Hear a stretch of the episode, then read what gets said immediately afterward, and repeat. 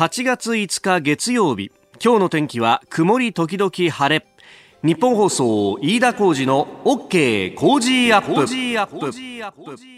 朝6時を過ぎました。おはようございます。ニッポン放送アナウンサーの飯田浩司です。おはようございます。ニッポン放送アナウンサーの新行市佳です。ニッポン放送飯田浩司の OK! Cozy up!。この後8時まで生放送ですいや週末、関東もとっても暑くなったということなんですが、はい、えー、実は放送に出ている我々2人、2人ともですね、はい、えー、週末は関東におりませんで、そうなんです。えー、えー、新業さん、里帰り。はい、秋田にちょっと週末を利用して帰っておりました。若干焼けた感じあるもん、ね、あ、本当ですか？あららら、焼けちゃったか。でも秋田は結構涼しくて、あ、そう。車で通っていても気温29度とか出ていたので、30度割ってたんだ。割ってたりとか、それはいいね。で、寝苦しくもなく、ぐっすり眠ることができましたね。リフレッシュした顔してんもんね。いや、本当にいい週末過ごしました。お聞きの方、声も変わってるよな、みたいな、ね、ところあるかもしれないです本当ですか？私は純菜取ってたんですけれど。ね、はい、沼に行って。そうなんですよ。あの、私はですね、ちょっとあの、前々から仕込んでいた根室出張というのがありまして、うん、これはあの、まあ、北方領土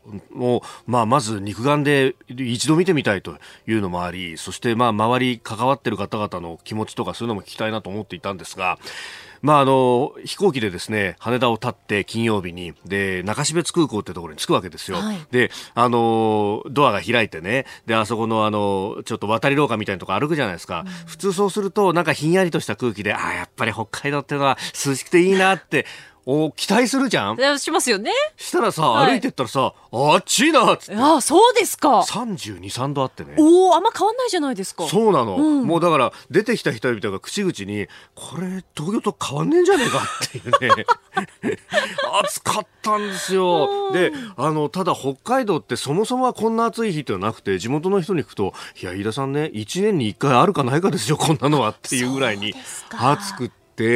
で、あのまあ、ホテルに宿舎泊まったんですけれども、ホテルのね、部屋のどこを探してもエアコンのボードがないわけですよ。で、あの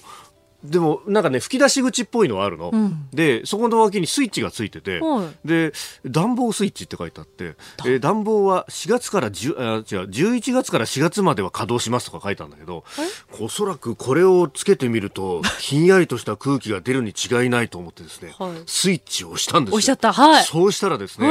生暖かい空気がボワーっとこう出てきて、おダメだダメだダメだ消せって言って、結局ですね、フロントに聞いたら、クーラーないんですよ。え、そうなんですか？やっぱりね、夏そんなに暑くならないんで、はあ、クーラーつけないそうなんですね。で、それはホテルの部屋だけじゃなくって、例えばの、レストランとか、うん、あの、居酒屋さんとか行っても、クーラーないんだよねって言って、でね、家電量販店に行ったら、もうクーラーは愚か、扇風機も品切れ。もう扇風機を奪い合ってるそうですよ、北海道では。えー、今、あまりに暑くて。なんかね、上位のすごいいい機種だけが残ってて、えー、でもそんないい機種いらねえだろうってみんなやっぱ思うみたいで、うん、だって年に2、3日しかないからね。そうですよね。そうそう。しかも我々があの取材を終えて帰った、えー、日曜の昼ぐらいからは、涼しくなるよってあじゃあちょっとピンポイントで飯田さん引いちゃったんですね。その暑い日をね。本当にね、えー、まああの取材はですねあのしっかりとやってきてますんで今日と明日、えー、7時40分過ぎのスクープアップゾーンでですね、はい、えー、詳しくお聞きいただければと思いますさあ最新ニュースピックアップいたします。スタジオ長官各紙届いております、えー、今朝はねやっぱりバラバラという感じの一面トップであります、えー、朝日新聞はかんぽ生命の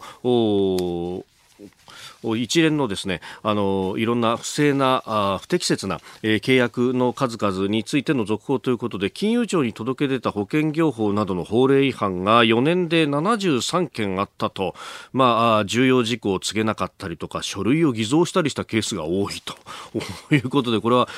びっくりという感じですよね。で、あの、記事によれば動機の大半は販売実績欲しさというふうに書いています。あの、ラジオこの番組聞いてくださっている方の中で、まあ、郵便局やその関連でお勤めの方、まあ、配送業とかね、えー、いう方も多いんで、えー、いろいろメールやツイッターもいただくんですけれども、まあ、それこそ、こう、上はただただノルマを決めて、それをとにかく達成しろっていうだけで、現場がどういったことになってるのかっていうのはあんま見てくれないんだというようなことをね、書いてくださる方もいらっしゃいました。まあ、こういった、その、過剰なノルマみたいなものが、えー、下の、不適切な販売に結びついていたとしたら、それはもうこれ、あの、中の体質そのものを変えなければ、また同じようなことが起こるぞっていうことにもなりますんで、まあ、その辺は、えー、内部調査も行われているんでしょうけれども、えー、どこまで、えー、メスを入れられるのかというところでもあると思います。えー、それから読売新聞は宇宙部隊20年度創設ということでこれ自衛隊の中にですね、まあ、あの宇宙これ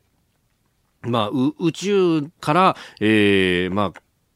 ゴミがこう来たりとか、ゴミ、ゴミがこう宇宙ゴミ漂っているものが自衛隊アメリカ軍の衛星に、えー、ぶつかりそうになる。あるいは、えー、他国の攻撃や妨害の能力を持った衛星というものがあって、えー、そういったものが、えー、衛星を壊しにかかったりというようなあ事態が、まあ、宇宙がある意味こう戦場のようなものになってしまうというところそれをこう防止する部隊を作るんだということを明らかにしたと、まあ、航空自衛隊などの中に、えー、作るということが案として出ているようであります、まあ、宇宙とサイバーというのはこれからの、まあ、第4第5の戦場と、えー、局面になるということそしてここがメインにこれからはなっていくんだろうということも言われてますんで、えー、そのあたり、まあ各国はすでに対応しているんですけれども、まあ、日本は、えー、そのあたりが、まあ、遅れているとも言われている、まあ、技術はあるんだけれども一方でその法律の面でじゃあどこまで動けるんだっていうのはまだ整理しきれてないところもあるとこのあたりは本当早めにやらないと手遅れでしたってわけにはいかないというところでもあります。えー、そして、まあ、気になるニュース国際面などに出てますけれどもあのイランがタンカーを拿捕したと、まあ、これ国籍等々がまだ不明ということなので、えー、予断は許さないんですけれども。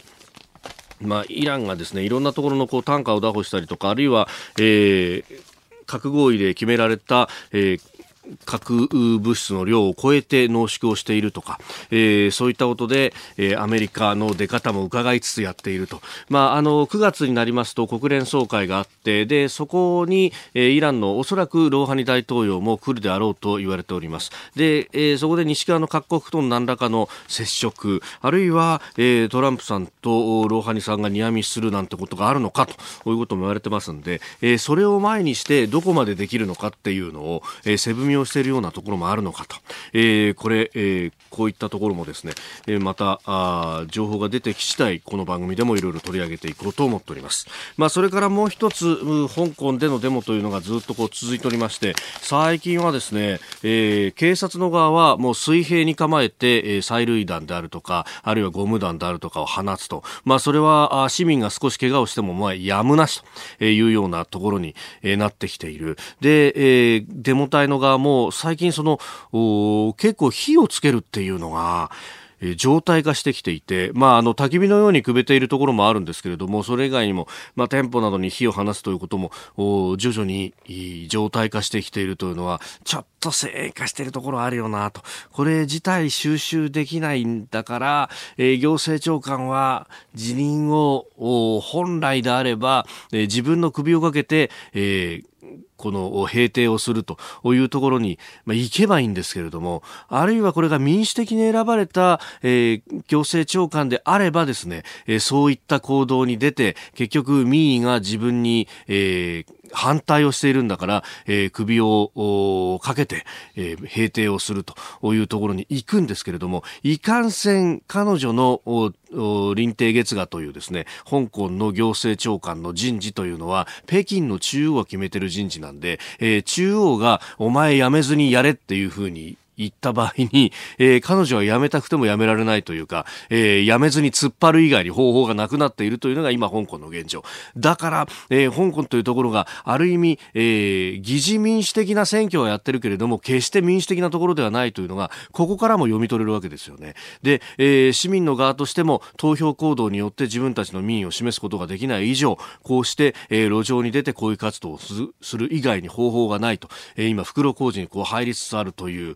ところ北京政府はそれをどう見ているのかと、えー、これを粘り強く続けていってそして、えーまあ、同じ価値観を持つ民主、そして平等、法の支配というものを持つ日本であったりとか、アメリカだったりとか、西側の国家というものは、それを報道機関が報じ続けて、関心を持ち続けることで、市民と、そして民主主義を支えていくということが、これから先、この粘り強さというものが重要になっていくような気がしています。ご意見お待ちしています。 cozy、cozy アットマーク 1242.com です。時刻は6時57分です。さああ、7時台はコメンテーターの方々とニュースを読み解いてまいります。今朝のコメンテーター、ジャーナリスト、須田慎一郎さんです。おはようございます。おはようございます。えー、世の中ルールブックという本をご紹介しましたけども、すごいですね、今の子供たちって。でもね、ちっちゃくちっちゃくなっちゃいそうでね。いやなんか、なんでもかんでもやっぱりこういう本とかマニュアルかっていうようなね。ねもう生きたいように生きろよと、自由にフリーダムに生きろよと。須田さんのように。そう。須田さんのように。もう60万円して半ズボンでね、細く来ちゃうように。ハーフパンツに半袖。すごいです。もう、岡サーファー感すごいですよ。岡サーファーって、若干バカにしてるよね。すごいバカにしてた、今。今、サーファーって言えばかっこよかったのに、丘をつけたあたりがね。で、2回繰り返してよ、丘丘って。丘丘今日一つよろしくお願いします。ますお送りしております、OK 工事アップ。お知らせを挟んで7時になるところです。8月5日月曜日時刻は朝7時を過ぎました改めましておはようございます日本放送アナウンサーの飯田浩二ですおはようございます。日本放送アナウンサーの新業一華です。あなたと一緒にニュースを考える飯田浩二の OK 工事アップ。7時台はコメンテーターの方々とニュースを掘り下げてまいります。今朝のコメンテーター、ジャーナリスト、須田慎一郎さんです。おはようございます。おはようございます。おはようございます。須田さんには番組エンディングまでお付き合いいただきます。では、最初のニュース、こちらです。アメリカ13時間で銃乱射事件2件、29人が死亡。メキシコとの国境に近いアメリカ・テキサス州のエルパソの商業施設で21歳の白人男性単独犯による銃の乱射事件があり少なくとも20人が死亡26人が負傷しました。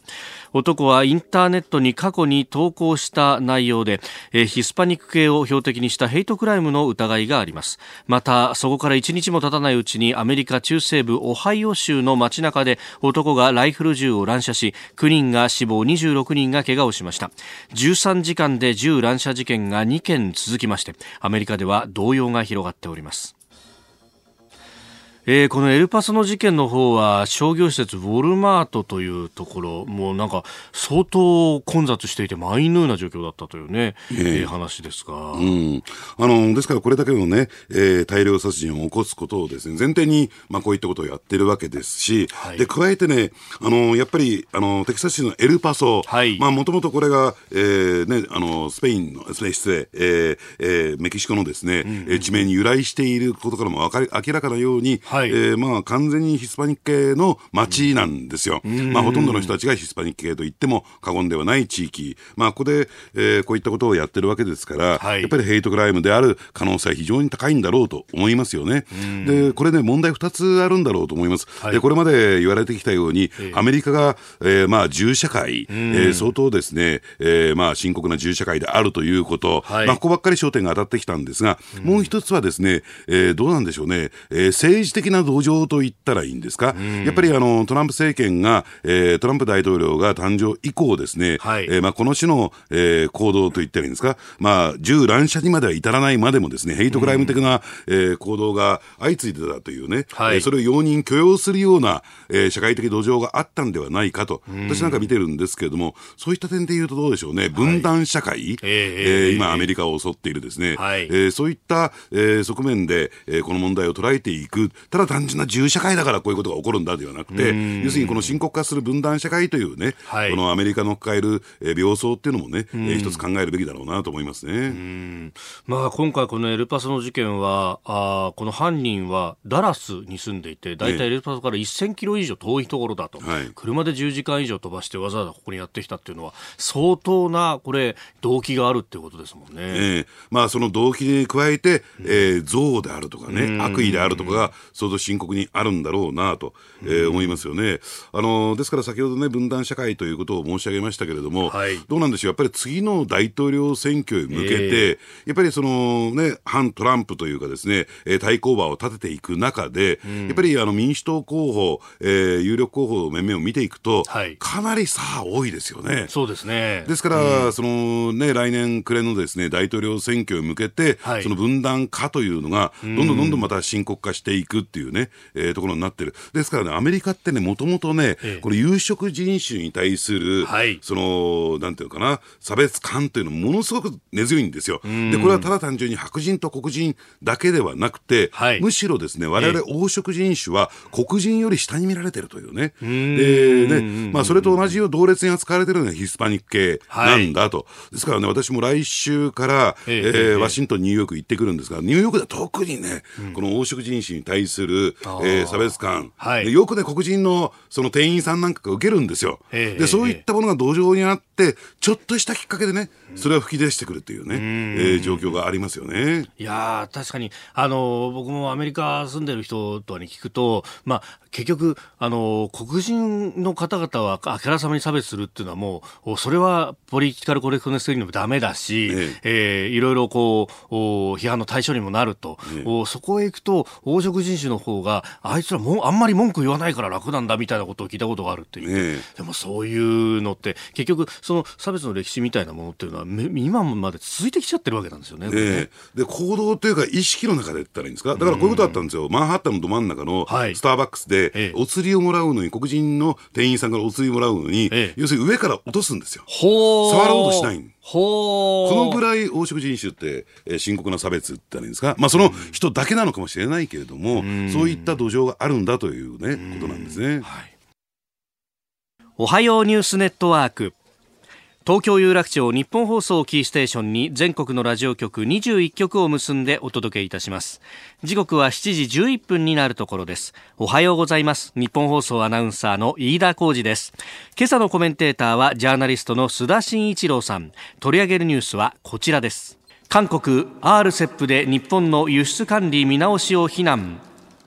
日本政府が安全保障上の理由で輸出管理の優遇措置を適用するホワイト国から韓国を除外する閣議決定をしたことに対して韓国側は RCEP の会合の場で日本を非難しました。RCEP は日本と中国、韓国や ASEAN など16カ国が参加する東アジア地域包括的経済連携で出席していた世耕経済産業大臣は輸出規制と RCEP は無関係だと反発しております。えー、先週末2日には河野外務大臣とアメリカのポンペオ国務長官韓国のカン・ギョンファ外相がバンコクで会談をしましたけれども、まあ、ポンペオさんは日韓の協力を促したのみで仲介案の提示はなく平行線で終わっております。はい、これ RCEP って多国間のもので二国間の話とはちょっと、課題が違いますよね。そうですね。あのー、ただですね、韓国サイドとしては、ありとあらゆる機会を、えー、とらまえてね、はい、えー、こういう日本批判をしていくというね、まあそういう戦略ですから、えー、こういう国際会議というのは、そのアピールする絶好の場なんだろうなと思いますね。はい。あのー、ただですね、これいろいろとこう検証してみましてもね、えー、あのー、やっぱりダブル協定違反には当たらないと、えー、いう状況では、えー、日本側の、はい、えー、主張というのは正しいんだけれども、えー、あのー、ただどうなんでしょうね、もう少しちょっと深掘りしていきますとね、やっぱり問題があるのは、韓国の国内ルールなんですよ。はい、やはりこういったその軍事に転用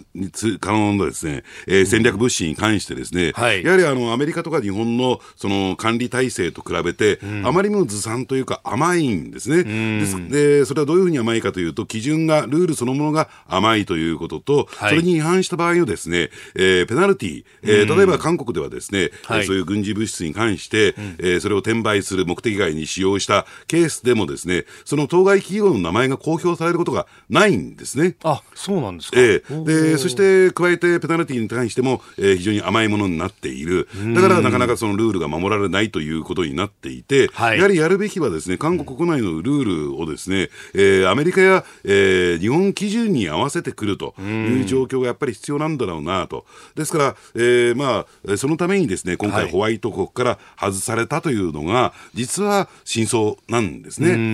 ー、まあ、グループ A になりなりますけどね、今度、えー、そのカテゴリーとしてはですね。はい、そうするとね、やっぱりただそうは言っても日本がやるべきことは、やっぱり、えー、このグループ B に、えー、韓国のカテゴリーが下げられたことによってですね、えー、韓国の企業があるいは韓国経済がですね、大きな影響、マイナスの影響を受けることは、これ間違いない。はい、だから何としてでもですね、元の、えー、旧ホワイト国グループ A に、えー、復帰をしたいということはですね、間違いないんだけれども、はい、じゃあそれをするためにはどうしたらいいのか。ただここはね、えー、韓国の国内の内政に、えー、口を挟むことになりかねない。はい、つまり、えー、ルールが甘いからだと、基準が甘いからだと、えー、それを元の状況に戻さなければみたいなところになってしまうとすればですね、はい、それ内政干渉というね、えー、ということにもかねない、あの、なりかねませんからね。はい、ですから、やっぱりそのあたりをどう伝えていくか。えー、ただね、えー、これ過去のですね、韓国国内の、その、調査、報告書なんかを見てみますとね、はい、韓国サイドもそれ気がついてるんですよ。やっぱり自分たちのルールというのは甘すぎると。やっぱり、えー、アメリカ、日本基準にしていかないと、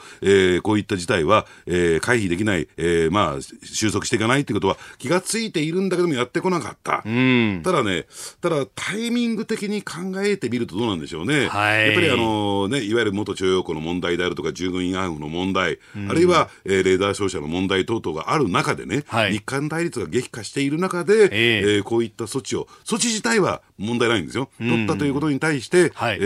ー、韓国サイドからの反発が強まってきているという状況もあるわけですからね。まあ、そのタイミングをがあの適切だったかどうかっていうことは考えてみる必要もあるのかなと思いますけどね。まあ、これ、実は韓国、ムン・ジェイン政権にとっては、この日本の措置っていうのも、渡りの船の部分があって、、ええ。ー、来年4月に総選挙があると、ええ。ー、そこに向けて、えー、実は今支持率も上がっていると、要するにあの日本とお角突き合わせるような、まあ、強い大統領みたいなことをやると、世論が受けるんだと、かえってこれ向こうにとってね塩を食ってるようなことになってるのかっていうようなこともあるんですよね、うん、でもそうするとねやっぱり国会議員選挙が終わらないと、はい、えー、この問題の、えー、収束が図れないというところになっていますとね、うん、でその間どうするんですかと。まあそうですよね。えー、経済はこれまあ、確実に痛むわけですよね、韓国経済がね、えー、悪くなっていくわけですからね、うん、でそしてアジアで唯一のホワイト国というメリットを生かしてね,、はい。えー、ね韓国国内に生産拠点を移転する韓国以外の国の企業、うん、外国企業が、はい、えー、あったわけですから、それが生産拠点を韓国から外していくというね、うん、えー、動きも起こりかねない、うん、えー、そういったですね、えー、どうなんでしょうね、実害の部分と、政治的なメリットの部分を、やっぱりね、韓国サイドも冷静に考えていく、見るべきではないかなと。これ確実にね、はい、えー、韓国の、えー、経済傷んでいきますからね。えー、えー、これ、もうすでに、まあ、ある意味、ムン・ジェイン政権、経済姿勢は結構、その、いきなり賃最低賃金上げようとして、雇用が狭まっちゃったりとか、やってるんだけど、そういった経済原則を全部覆い隠してくれると。日本が悪いんだと。日本が悪いから韓国経済これだけダメになってるんだという言い方を、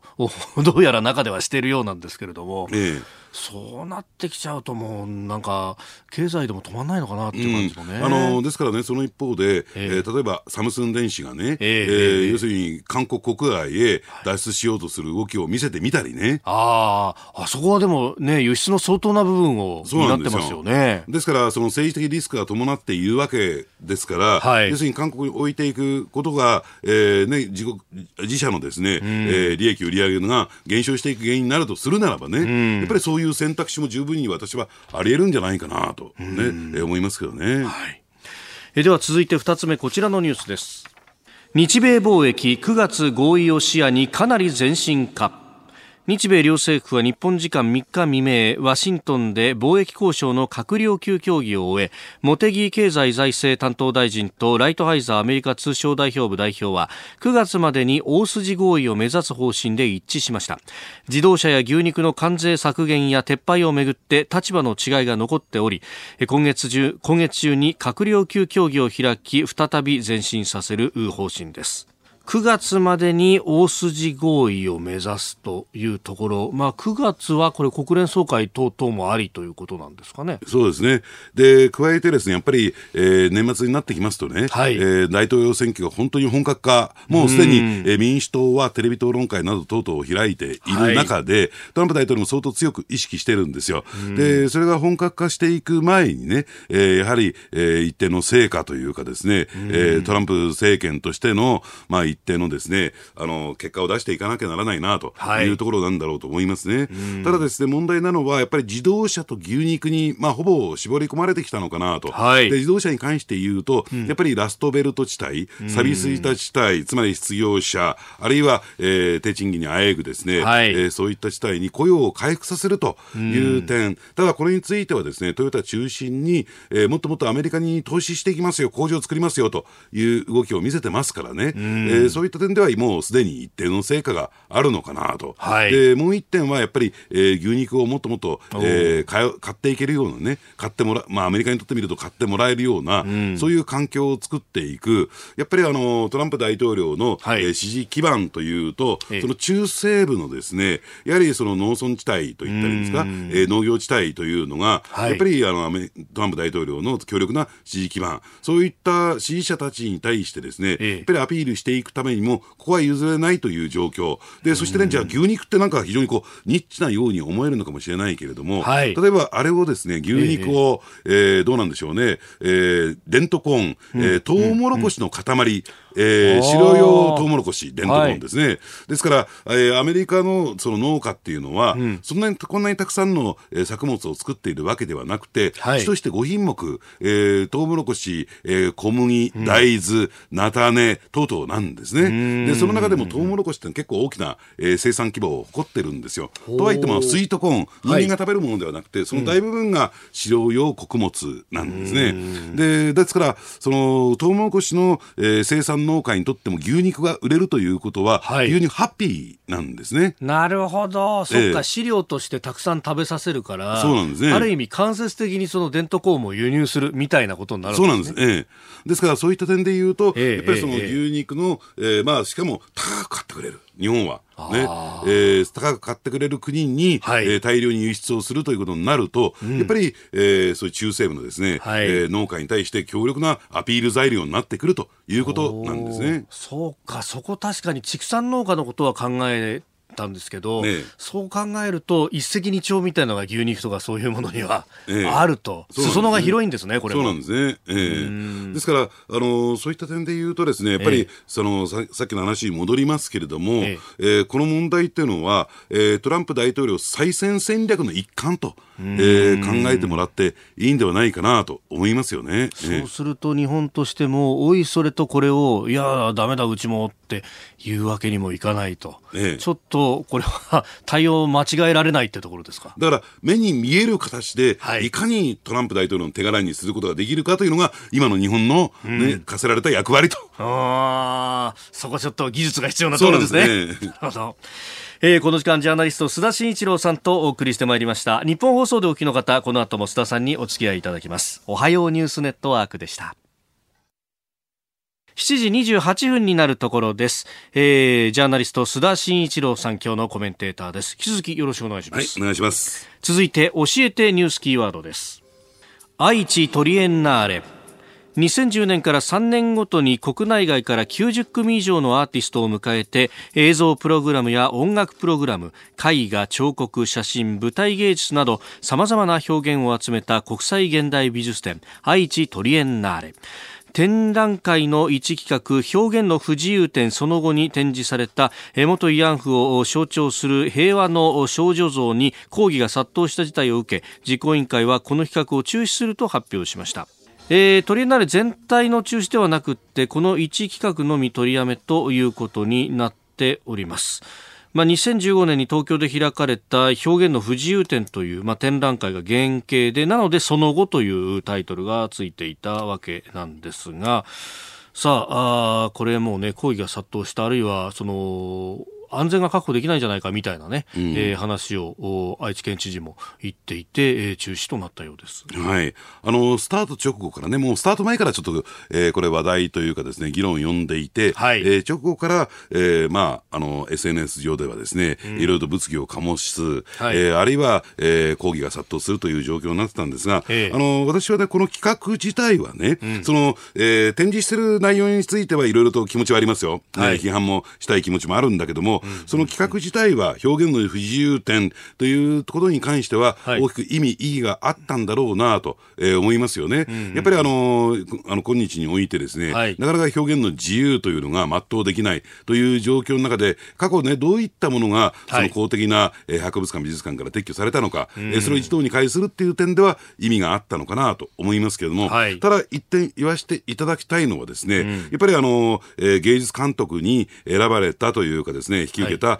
えー、津田大輔さん、はい、この方っていうのは言うまでもなく、うん、えー、もう明らかに左にの立場に立つ方ですよね。ですから、えー、こういった展示物が出てくるであろうということは、あらかじめ予見できたはずなんですよ。はい、ね、でそうするとね、やっぱりじゃあ、えー、なぜこの方を選んだのか。ね、えー、もちろん、その中心に至るにかあたってですね、はい、いろいろと政治的な圧力であるとか介入があったというふうにも、えー、言われてるわけですけれども、それが大きく影響したとも言われてるわけなんだけども、それは決してやるべきことじゃないですよ。政治的な圧力で、えー、このね、展覧会を中心に至るというのは、これは良くないことだと私は思いますけども、はい、ただその前段としてね、うん、えー、そういった芸術監督が選ばれるにあたって、何らかの政治的な意図があったんではないかと。いうこともなんかこう伺えるんですよ。だから、えー、まだ誰もこういった点は指摘されていないけれども、はい、その芸術監督に津田さんを選んだ、うん、その経緯であるとか背景であるとかね、はい、やっぱりそういったことの検証っていうのは、これから必要なんではないかなと、うん、もちろん津田さんには責任ないですよ。だって、えー、自分の思いというかですね、はい、えー、考えをですね、全うできたわけですから、うん、えー、だったら、それを選ぶにあたってね、はい、えー、その背景に何があったのかというところはやっぱり検証していく必要があるのかなと思いますよね。うん、もう、まあ、そのね、あの表現の自由っていうもの、まあ、について、それ貢献力がね、あの、圧力をかけてきてみたいなことっていうのは絶対あっちゃならないことだし、はい、まあ、そこはとても大事だと思うんですが、一方で、まあ、こういう展示をやったら、絶対こう、批判が来ることは分かるわけじゃないですか、物議を醸す。えー、むしろ、物議を醸して、えー、まあ、ある意味の炎上をすることで、みんながこれをテーマに議論ができると。はい、で、あの、表現の自由って一体何なんだとか、えー、えー、そう、それをきっと狙ったはずなんだけれども、えー、で、ある意味これ狙い通りに炎上したわけですよね。ねで、ところが、それで、あの、共和が来たからやめますっていうのは、あちょっとなんか風呂敷を畳むの早すぎないかなって僕は思ったんですよね。もうちょっとなんかそれに対して手当とかしてなかったのかなっていうのは、ね、いや、だから狙い以上になってしまったんでしょうね。おそらくその物議を醸すことを大前提として、はい。えー、物議を醸すことが、この表現の不自由点の、私は本来の意図、趣旨だったと思うんですよ。はい、その意味で全うしたっておっしゃいますもんね。えー、だからそれをきっかけにいろいろと議論を進めていきたい、その狙いもよくわかるんだけれども、ただ展示内容が一方に偏りすぎていたし、はい。そして、じゃあなぜ一方に偏ったものになってしまったのか、というとですね、やっぱりそこは、その、まあ、責任者のですね、はい、えー、思惑というか意図があったんだろうなと。じゃあそうするとね、その芸術監督を、その選んだというね、はい、えー、ことが果たして適切だったのかどうなのか、その人物に任せることが適切だったのかどうなのか、というところも合わせて、やっぱり検証していく。これ中止になったから、すべて終わり。はい、えー、これでね、うん。うん、えー、まあ、決着というわけでは、私はないと思いますね。うん。え今日のキーワード愛知トリエンナーレでしたお送りしております日本放送飯田浩二の OK 工事アップお相手私日本放送アナウンサー飯田浩二と新業一華がお送りしています今朝のコメンテーターはジャーナリスト須田慎一郎さんです質疑よろしくお願いします。はい、お願いします。続いては、ここだけニューススクープアップです。この時間、最後のニュースを、スクープアップロシア、メドベージェフ首相の北方領土訪問に政府が抗議。先週金曜ロシアのメドベージェフ首相が北方領土エトロフ島を訪問し、日本政府は即日抗議しました、ロシアによる実効支配を誇示するメドベージェフ氏は日本政府の抗議についてここは我々の土地でロシアの領土であると反論。反発が大きいほどロシア政府の代表が訪れる理由があると譲歩しない姿勢を強調しております。まあ、メドベージェフ氏は国内を訪れるのになんで許可が必要かというふうに言い放つほどであったわけなんですが、えー、実はあのそのまさにタイミングでですね、えー、根室に、えええー、出張を取材に行ってまいりました。はい、まあ、いろんなこうニュースが伝えられて動きが報じられることが多いんですが、うん、じゃあそれをですねあのこの根室、あるいはもともと北方領土の島々に住んでいた方々など、関係する人たちというのはどういうふうにこう見つめているのか、その気持ちの部分とあまり報じられていないので、特にこの北方領土と接する海に関わる人たちの話を伺おうということで、えー、出張してまいりました。えー、海上保安庁のあの辺り、北海道第一管区海上保安本部が担任していて、特にあの根室の海域、海の辺りはですね、根室海上保安部といういうところが設置されております。そこが、えー、今回、えー、取材に協力してくれました。洋上から北方領土を見ることもできたんですが、まあ、まず基本的なところですが、北方領土は日本の領土でありながら、えー、先の大戦後、当時ソ連、えー、今ロシアですが、に不法占拠されている島々、エトロフ、国後、コタン、そして歯舞群島からなるというところです。えー、不法占拠はすでに戦後72年に及んでいるというところです。で、まずはですね、その模様をちょっと長いんですが、あの、お聞きいただこうと思います。まあ、根室から船に乗って、で、えー、島々が見えてくると、で、説明を受けているというあたりのお話です。えー、お話を伺ったのは、根室海上保安部の丹野部長と、そして乗船した巡視船サロマの藤井船長です。お聞きください。この数字ってあの深さなんですよ。はい、あ、ええー、この辺って浅いです。四十三。あ、四十三。はい。ほぼ千メートルもあるんですよ。あ、こんな狭いのにこんそうなんですか。二千とかですね。へえ。深いところと、はい、ものすごい深いところがあるんで、なんでものすごいいろんな魚が取れるんですよ。なるほど。それで工業場。はい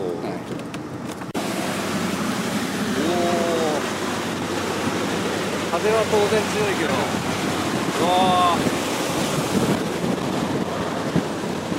速度が出てるんだなってのがよく30ノットぐらいで30ノットぐらい結構結構ですね。いややっぱ速いんですねこの船。すごい風を感じる。この右側に見えてるのが根室半島はいとなるわけですか。で左あの野屋の向こうがですね。見えますもんね。見えますね。あのちょっともやの向こうに山みたいに立ち上がってるところがまさに国後のってことですよ。ありますスラップコントをこうに立って、ええええ、あれが貝殻島灯台です。あ、あれが灯台ですか。はい、おお。このってこと肉眼でも見えるあれですよね。はい、あ、あれが貝殻島の灯台。おお。その正面の。ええ。あそことこの右に見える根室半島の、まあ、間が御用米水はああれが巡視船任務中ということでああ配備してる今日配備船ああなるほど。もうこれが365日、ね、ずっと交代交代でいるわけなんですね。なるほど。はい、日本の漁船もおりませんし、えーえー、ロシアの艦艇も、はい、おりませんけども、まあ、やはりあの我々は24時間365日、まあ、ここに船を配備して、はい、まあ、そういった動きも夫婦に、はい、観察すると。でそれはなぜかというと先ほど申し上げたように、はい、まあ、やはりその何かしらのその変化の、まあ、兆候があればそれを察知して、的確に対応すると。いわゆるその法的な話で申し上げると、まあ、当然その日本の、まあ、領土というまあ主張もしてますしあと仮に、まあ、仮にですね、はい、仮にその外国の領海内であっても、まあ、無害通行ということで、あの何かしらのその経済活動であるとか、まあ、そういった行為しなければ、はい、まあ、走れるんですけども、うん、ただ先ほど申し上げたように漁船であれば、はい、それぞれの国内法の中での規制がありますので、うん、まあ、例えば外国の漁船が我々の領海内に入っていれば、はい、まあ、それは立ち入り検査の対象になりますし、うん、まあ、そういうことになると何かしらのその法執行を受ける可能性がありますので、い、わゆるその拿捕であるとかですね、はいまあ、そうならないようなあの安全指導もしてますし、まあ、やはりそのそう、まああの漁業者も、はい。はい、決してそういうことは望んでおりませんので。野サープ岬と貝殻島のちょうどこの間にある御用前水道というところに船を進めてもらっています。海上保安庁のサロマという船に乗っているんですがこう今この船本線から1.5キロ大体先に野沢岬があります。もうこれ灯台も含めてくっきりとはっきりと見えている。そして、えー、目線を反対側に移すと貝殻島の灯台こちらもくっきりと見えていると。で今この船の大体2 300メートルぐらいですかねのところにこのいわゆる中間のラインというものがあると。いうことです。ここ本当に近い。でその貝殻島の灯台のさらに、えちょっと南の方に目を移すとそこに、えこれは秋百合島なんですね、えまあ、歯舞群島の秋百合島。でその灯台のさらに、えちょっと北側に目を移すと今度は、え水晶島があると。いや本当にねあの手が届くっていうのはまさにこのことを言うんだなというような非常にはっきりと見えますね。えーなぜあそこに今は行ってはならないのかと。確かに元島民の方々いうことも本当にこうよくわかるなと実感しますねそれを。はい。まずこの辺りは豊かな海であるとい。うところ、はい、そして、えーまあ、日本の領土をロシアが不法に占拠していると、だから本来であればそういうラインっていうものだって、あの前提としてはないんだけれども、その海保のね、えー、丹野部長が言っていたように、まあ、あのロシアは基本的にその中間のところのラインというのを引いて、それよりも北方領土側に入ってきた船を、まあ、拿捕すると、うん、それはロシアの法律に基づいて主権を執行されてしまうということだから、で、あの、拿捕されたら、えー、人も拘束されるし、そして、あの、漁船なんかは船体を没収されたりなんかすることもあって、はいはい、経済的なその、あの、被害というのも非常に大きいというのもあると。うん、で、えー、それを守るために、やっぱり、あの、海保としては、その、ラインを気をつけてくださいねとか、いわゆるラインの部分を意識しながら、操業してくださいねっていうのを安全指導をすると。まあ、なんといっても、こう、安全に漁業ができるようにするというところ、だから、非常にこう、気を使う海域でもあると。で、あの、さらに、この、根室の一番こう東の先端のところのサップ岬と、はい。うん、その先のハブマイ群島の、まあ、貝殻島というところに灯台が立ってるんですが、うん、この間というのがわずか3.7キロしかないと、非常に狭いところにさらにその